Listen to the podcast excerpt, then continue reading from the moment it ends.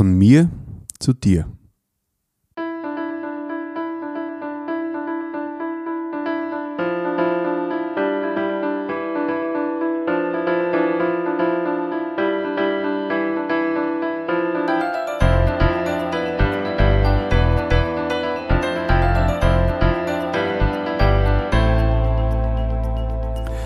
Christi und herzlich willkommen.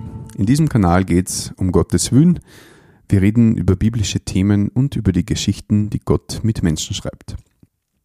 Ich habe mir gedacht, es ist an der Zeit, mit dir mal unter vier Ohren zu quatschen und mit dir einige Gedanken zu teilen. Du hast jetzt wahrscheinlich schon einige Zeugnisse oder Vorträge gehört von diesem Podcast und hast vielleicht einige neue Sachen gehört, die da noch nicht bewusst waren. Manches hast du vielleicht auch schon gewusst. Und das ist ja alles gut und schön, sage ich mal. Aber ähm, die Frage ist, hast du die Entscheidung schon getroffen, Jesus in dein Leben einzuladen und dadurch der Beziehung mit Gott in Ordnung zu bringen? Hast du dieses Ja zu Gott schon gemacht oder fehlt da noch was? bist noch nicht sicher, ob das wirklich vertrauenswürdig ist. Ich denke, dass es äußerst wichtig ist, dass du dieses Vertrauen hast oder kriegst, um diese Entscheidung überhaupt zu treffen. Man horcht sich die Geschichten an, denkt, man spannend oder war Wahnsinn, wie es dem gegangen ist damals und man ist vielleicht auch froh, dass man selber das nicht miterlebt hat oder das selber durchlebt hat, wie es dem oder derjenigen gegangen ist. Aber es ist immer so ein bisschen auf Distanz. Die Frage ist aber, ist dein Glaube tragfähig?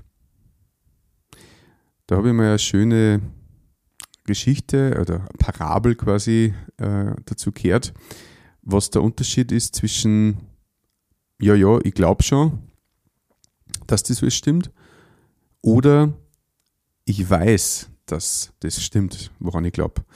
Und zwar, stell dir vor, es ist Winter und ich stehe auf einem zugefrorenen See und du stehst am Ufer und siehst, wie ich da herumrutsch auf dem Eis und dann sage ich zu dir, hey komm einer, das tragt und dann springe ich sogar herum auf dem Eis damit du wirklich siehst, dass das wirklich tragfähig ist, was ich da mache. Und du stehst immer nur am Ufer, so ein bisschen zweifelnd und sagst, ja, ja, Martin, klappt das schon. Sie sehe, das tragt. Genau das ist das Problem zwischen, ja, ja, ich glaube schon und ich weiß, dass das stimmt, woran ich glaube du, du wirst es auch nicht wissen, wann nur fünf Leute auf dem Eis springen, aber du stehst am Ufer. Du musst den Schritt wagen und aufs Eis gehen, um zu wissen, dass es tragfähig ist. Du wirst es auch nicht zwei Sekunden vorher wissen oder während du gerade aufs Eis steigst, sondern du musst wirklich drauf sein, dann war's das. Und genauso möchte ich den Glauben an Jesus beschreiben und an das, was in der Bibel ähm, steht. Es ist tragfähig und zwar auch dann, wenn es der Hund elendig geht. Wenn es nicht Sonnenschein, sondern Regen hast oder Sturm sogar. Das, glaube ich, ist was von dem, woran man es gut erkennen kann, dass es tragfähig ist, weil, wie ich mich damals bekehrt habe, ich habe viel solche Löcher gehabt, emotionale und, und ja, ich denke, es sind einfach Depressionen äh, gewesen, die, die ich da durchlebt habe. Und früher war das extrem, ich habe das ja in der Folge 1 schon gesagt, das war wie so ein Fass ohne Boden, wo es kein Licht und keine Hoffnung mehr gegeben hat. Da hätte mich nichts trösten können. Und dann habe ich mich bekehrt, habe diese Entscheidung getroffen, Jesus nachzufolgen und mir also ihm alle meine Sünden hinzulegen. Und er hat diese Sünden genommen und hat dadurch auch versprochen, dass er mein Leben führen wird, wenn ich mich leiten lasse von ihm. durch sein Wort und durch sein Vorbild, das in der Bibel beschrieben ist. Und das hat dann wirklich für mich alles geändert, weil ab dieser Bekehrung war das dann, wenn es mir schlecht gegangen ist, also es ist nicht so, dass diese, diese depressiven Phasen oder so dann weg waren oder dass ich äh, nur mehr jeden Tag glücklich äh, Luftsprünge machend herumgekupft äh, war, sondern im Prinzip hat sich an dem nicht so viel geändert, nur gravierend anders waren ist eben, dass dieses Fass ohne Boden plötzlich einen Boden gekriegt hat. Also ich war zwar traurig, aber ich habe in dieser Zeit dann erkennen können, dass Gottes Wille ja dahinter steht und vor allem ich habe ihm Vertrauen können, ich habe ihm das Healing können und habe einen gewissen Sinn darin gesehen und der Sinn hat sich dann ganz oft danach gezeigt, wenn ich wenn ich eben dann aus dieser Phase wieder heraus war, habe ich ganz oft Leute getroffen, denen es richtig schlecht gegangen ist, psychisch auch. Und erst durch meine eigene Erfahrung mit dieser Traurigkeit habe ich denen dann auch viel besser helfen können oder ähm, habe sie verstehen können. Helfen ist sowieso relativ in so einem Zustand, aber zumindest versteht man den auf eine echte Art und Weise, das niemand anderer verstehen kann, der das nicht selber durchlebt und erlebt hat. Der Blaise Pascal, der französische Mathematiker, Physiker und christlicher Philosoph, der hat mal eine These aufgestellt, dass es logisch ist, an Gott zu glauben, weil an ihn nicht zu glauben unlogisch wäre. Und er hat gesagt, wenn ich an Gott glaube und es stimmt nicht, dass er existiert, und dann stirb ich, ja, dann habe ich halt einfach gut gelebt. Wenn, er, äh, wenn ich an Gott glaube und er existiert, dann werde ich reich belohnt, so wie es in der Bibel überall beschreibt, dass wir Miterben und seine Kinder sind durch den Glauben an ihn und durch die Annahme von der Tat Jesu am Kreuz. Und dass wir die Ewigkeit in Herrlichkeit bei ihm sein werden. Als Kinder, nicht als irgendwelche kleinen Geschöpfe, sondern auf Augenhöhe, als Brüder, als Freunde, sagt er einmal. Also es ist nur logisch, an Gott zu glauben. Aber, jetzt sind wir wieder beim Punkt, du kannst nicht jemanden einfach so dein Leben geben. Du steigst in einen Bus ein und du siehst von der Weiden, dass der Buschauffeur komplett angesoffen ist. Wärst du dumm, ihm dein Leben anzuvertrauen, indem du in den Bus steigst. Also du brauchst Vertrauen in diese Person und du musst wissen, dass die dich nicht bescheißt oder betrügt oder einfach unzuverlässig ist in dem, was tut oder sagt. Und das ist jetzt auch wichtig. Jesus und Gott und die Bibel sind zuverlässig. Jetzt kann man sagen, ja, Martin, das kann man jetzt so sagen. Woher willst du das wissen? Ich weiß deswegen, weil ich nicht sicher war, ob das stimmt, was da drinnen steht. Und dann habe ich mich halt auf die Suche gemacht. Ich habe recherchiert, ich habe mit Leid geredet, ich habe Bibel gelesen, ich habe ganz viel Literatur rund um die Bibel gelesen und das geht schon mal los mit, ist die Bibel glaubwürdig? Der letzte ähm, Vortrag, letzte Woche, den ich hochgeladen habe, behandelt genau dieses Thema.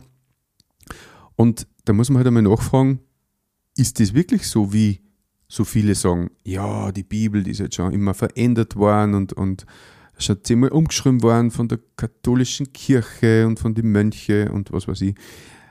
Aber die Frage ist, stimmt das wirklich?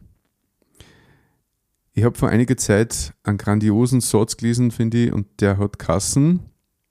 Verwechsle niemals Mehrheit mit Wahrheit. Also nur weil das alle sagen, heißt es nicht, das stimmt. Und diese Mühe musst du einfach selber machen, dass du mal mit einem offenen Herzen und mit einem frischen Verstand in das Thema eingehst, was dich interessiert und eben zum Beispiel mal ein paar Bücher oder überhaupt einmal ein Buch zu dem Thema liest, wie ist die Bibel entstanden, wer hat es geschrieben, wie ist verfasst worden, äh, wie haben die damals die Bibeln kopiert, ist da irgendwo ein böser Papst gesessen, der gesagt hat, und ab morgen schreiben wir da was anderes rein? Oder ist das eben ausgeschlossen, so wie es in dem letzten Vortrag eh gut rauskommt von Martin Heide, weil es einfach so viel, ähm, wie sagt man, Schreibweisen davon gibt, die zwar teilweise ein bisschen voneinander abweichen, aber aufgrund dieser hohen Zahl, wenn man die übereinander legt, eben genau sieht, was die Grundbedeutung war und, und wo sie die meisten Schriften decken. Ja, ähnlich wie beim Autounfall, wenn ich fünf Zeugen habe und vier sagen aus ihrer Perspektive quasi dasselbe und einer davon behauptet das Gegenteil für die anderen vier. Welcher davon ist glaubwürdig oder welche Geschichte ist glaubwürdig?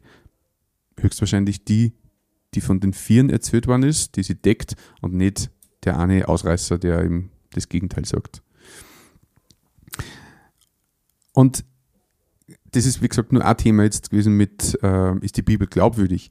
Aber es geht ja auch dann, dann weiter, sind die Dinge, die da drinnen stehen in der Bibel, sind die wirklich, ähm, sind die voll guter Früchte oder schlechter Früchte? Jesus hat da mal einen super Bibelvers eben, äh, also äh, einen super Ausspruch gemacht, indem er ihm das gesagt hat, daran erkennt ihr den Baum, ob er gute oder schlechte Früchte bringt. Und wann diese Prinzipien, die in der Bibel drinnen stehen, äh, also die zehn Gebote zum Beispiel, ähm, wann die gut sind, dann bringen es oder müssen auch gute Früchte tragen. Also liebe deinen Nächsten wie dich selbst oder du sollst nicht töten, du sollst nicht begehren deines Nächsten Gut oder deines Nächsten Frau.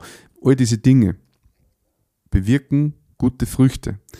Und wenn irgendwas von außen an ja, neuen Theologien oder, oder neuen Thesen auf mich eintrifft, äh, wo ich mir nicht sicher bin, ob das jetzt ob das gut oder böse einzustufen ist, dann schaue ich mir immer die Früchte an. Ist das gut für mein Leben oder auch das, für das Leben anderer, was da gelehrt wird oder gesagt wird? Oder kann es eben in die andere Richtung gehen? Und an dem kann man eigentlich das gut identifizieren, von wem es kommt. Und die Bibel ist eben vom Inhalt her gut. Die Dinge, die da gelehrt werden und gesagt werden, wie man sich verhalten soll, wie man leben soll, sind lebensbringend und, und lebensfördernd. Und ja, deswegen glaube ich persönlich auch dran. Man kriegt halt immer wieder Fragen aufgeworfen, wo man sich nicht sicher ist. Ist das jetzt so oder ist es nicht so? Schau dir die Früchte an.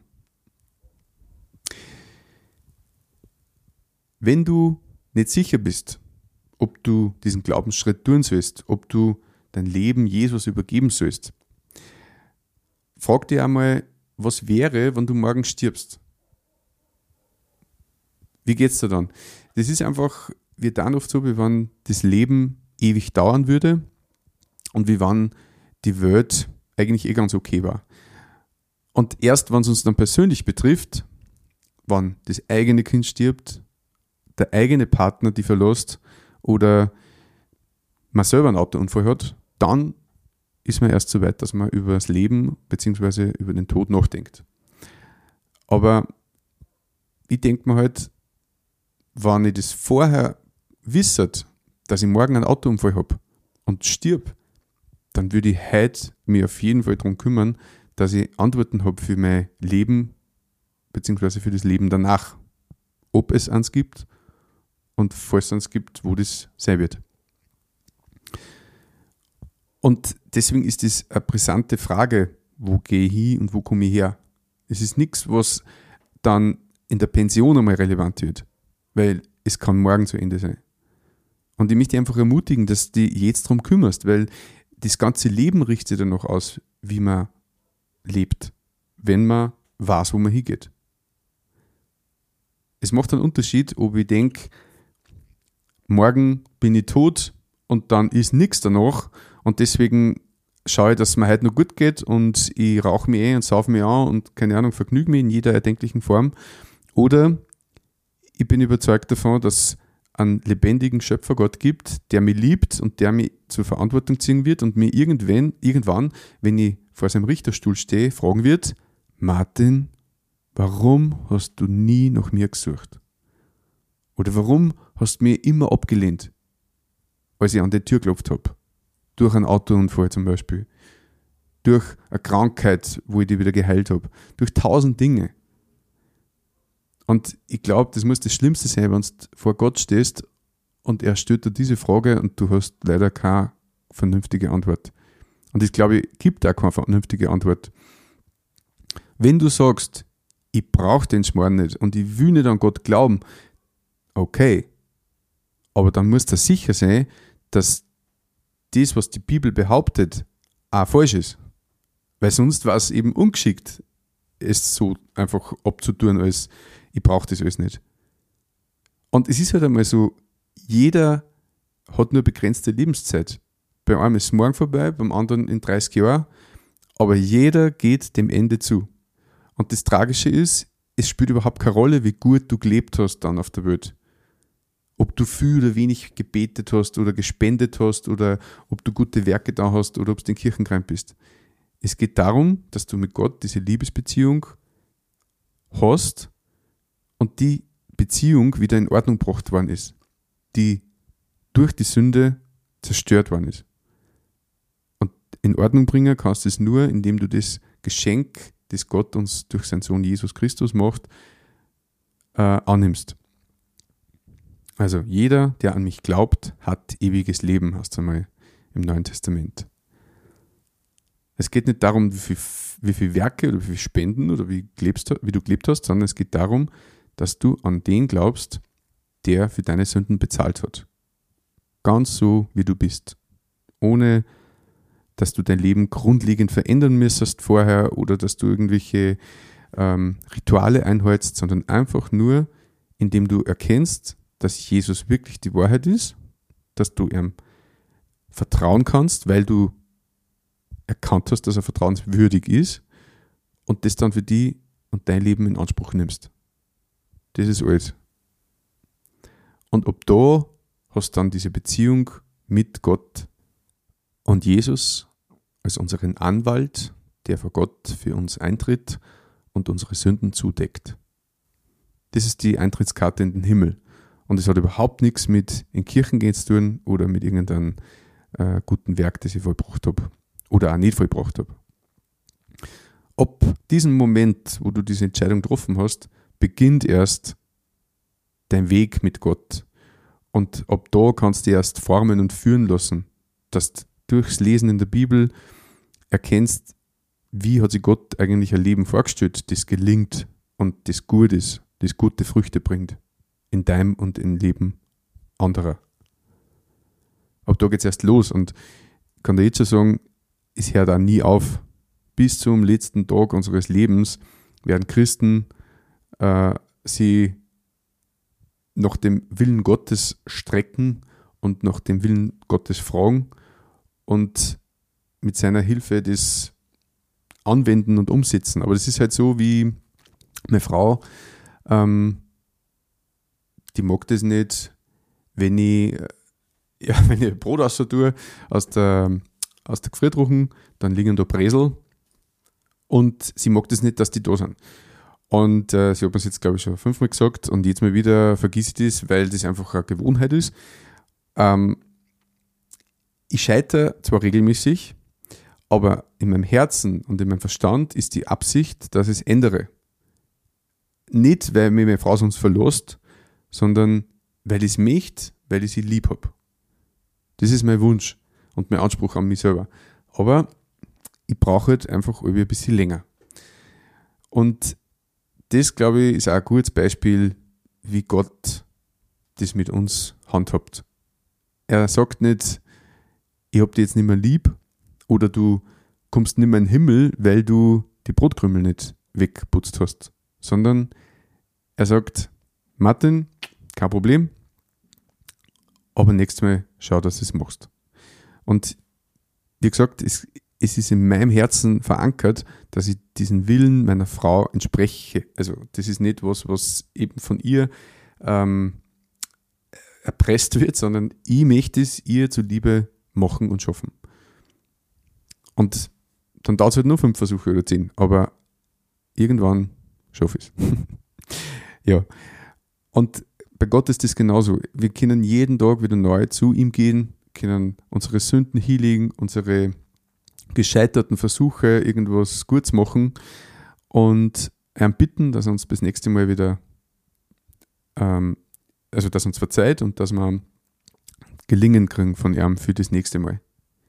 Es ist nicht unsere eigene Kraft, das ist ein ganz wichtiger Punkt, es ist nicht das eigene Können oder die eigene Stärke oder Kraft, etwas zu schaffen, sondern Gott ist es, der uns die Fähigkeit dazu gibt, es zu schaffen. Nicht mir selber. Wenn Gott nicht will, dass ich jetzt in das Mikro rede, dann darf er das auch nicht zulassen.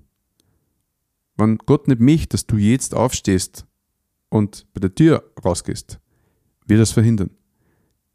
Aber wenn du die top fit fühlst, ich bin überzeugt davon, dass alles, was wir sahen, was wir haben und können, von Gott kommt. Es ist nicht unser eigener Verdienst, dass wir einen guten Orientierungssinn haben. Es ist auch nicht unser eigener Verdienst, dass wir ein räumliches äh, Vorstellungsvermögen haben oder eine gute Rechenfähigkeit. Es ist ein Talent, das uns von Gott gegeben ist und auch wieder genommen werden kann. Und ähm, liegt alles nur in seiner Hand. Und deswegen soll man auch dankbar sein für alles, was wir haben und für alles, wie es uns jetzt geht. Es ist so ähnlich wie vorher mit dem Autounfallbeispiel. Wir sind immer unzufrieden, außer es passiert dann irgendwas Schlimmes, wo es uns dann noch schlechter geht wie vorher, dann sehnen wir uns nach dem zurück, wie es uns vorher gegangen ist, bevor dieses Unglück passiert ist. Wäre es nicht gescheiter, wenn wir heute und jetzt dankbar sind für das, wie es uns geht, ungeachtet dessen, ob das eine oder andere nicht so super ist. Und selbst wenn es uns richtig schlecht geht, wir können dankbar sein, weil Gott Leid nicht einsetzt, um uns zu schaden, sondern es formt uns, es hilft uns, dass wir mit einem ruhigen und einem offenen Herzen seinem Willen hören und dadurch einfach gereifter wieder hervorgingen so wie ich zuerst beschrieben habe, wie ich immer gelitten habe als, äh, mit, mit meinen äh, Depressionen, in dem Moment ist es natürlich nicht schön, aber mittlerweile, wenn ich in der Situation bin, kann ich auch dankbar sein dafür, obwohl es mir schlecht geht und sich nicht gut anfühlt. Aber ich weiß, dass Gott mich so lieb hat und dass es sich immer ähm, positiv auswirkt, dass ich dadurch immer wieder reifer werde in meinem Verstand, in meinem Glauben und dass ich auch dadurch erst anderen besser zuhören kann und zumindest äh, ja, verstehen kann, was sie durchmachen. Ja, also es geht darum, dass wir dem, dem wir unser Leben übergeben, zu 100% vertrauen. Und wenn wir ihm noch nicht vertrauen, dann müssen wir ihn besser kennenlernen. Wenn du Fragen hast zu dem Thema oder wenn du Buchtipps brauchst zu bestimmten Themen, dann schreib mir in die Kommentare, schick mir E-Mail, was auch immer und gib mir Bescheid. Ich möchte da eine Unterstützung sein, damit du Vertrauen gewinnst. Ein letztes Beispiel noch. Wenn du keine Antworten kriegst, wie Dividieren funktioniert in der Mathematik, du lest es nur in dem Buch, Mathebuch, und denkst da, ich verstehe nur Bahnhof, und du kriegst dann keine Antworten, wie das wirklich funktioniert, und das erklärt da auch keiner, dann wirst du denken, es ist nichts für die, oder ist es vielleicht alles ein Blödsinn, weil das sind nur irgendwelche komischen Zeichen und Symbole und, und das ergibt alles keinen Sinn. Äh, oder auf jeden Fall bewirkt es, dass du dich nicht mehr weiter mit dieser Sache auseinandersetzt. Dabei kann Dividieren so extrem hilfreich sein in der Welt und im Leben. Also Antworten zu kriegen ist essentiell bei der Suche nach Gott. Und es heißt einmal, wer mit ganzem Herzen nach mir sucht, von dem werde ich mich finden lassen. Das ist eine Zusage von Gott, der wir vertrauen dürfen. Und in diesem Sinne wünsche dir noch einen gesegneten Tag und ja, melde dich bei mir. Ich darf mich freuen.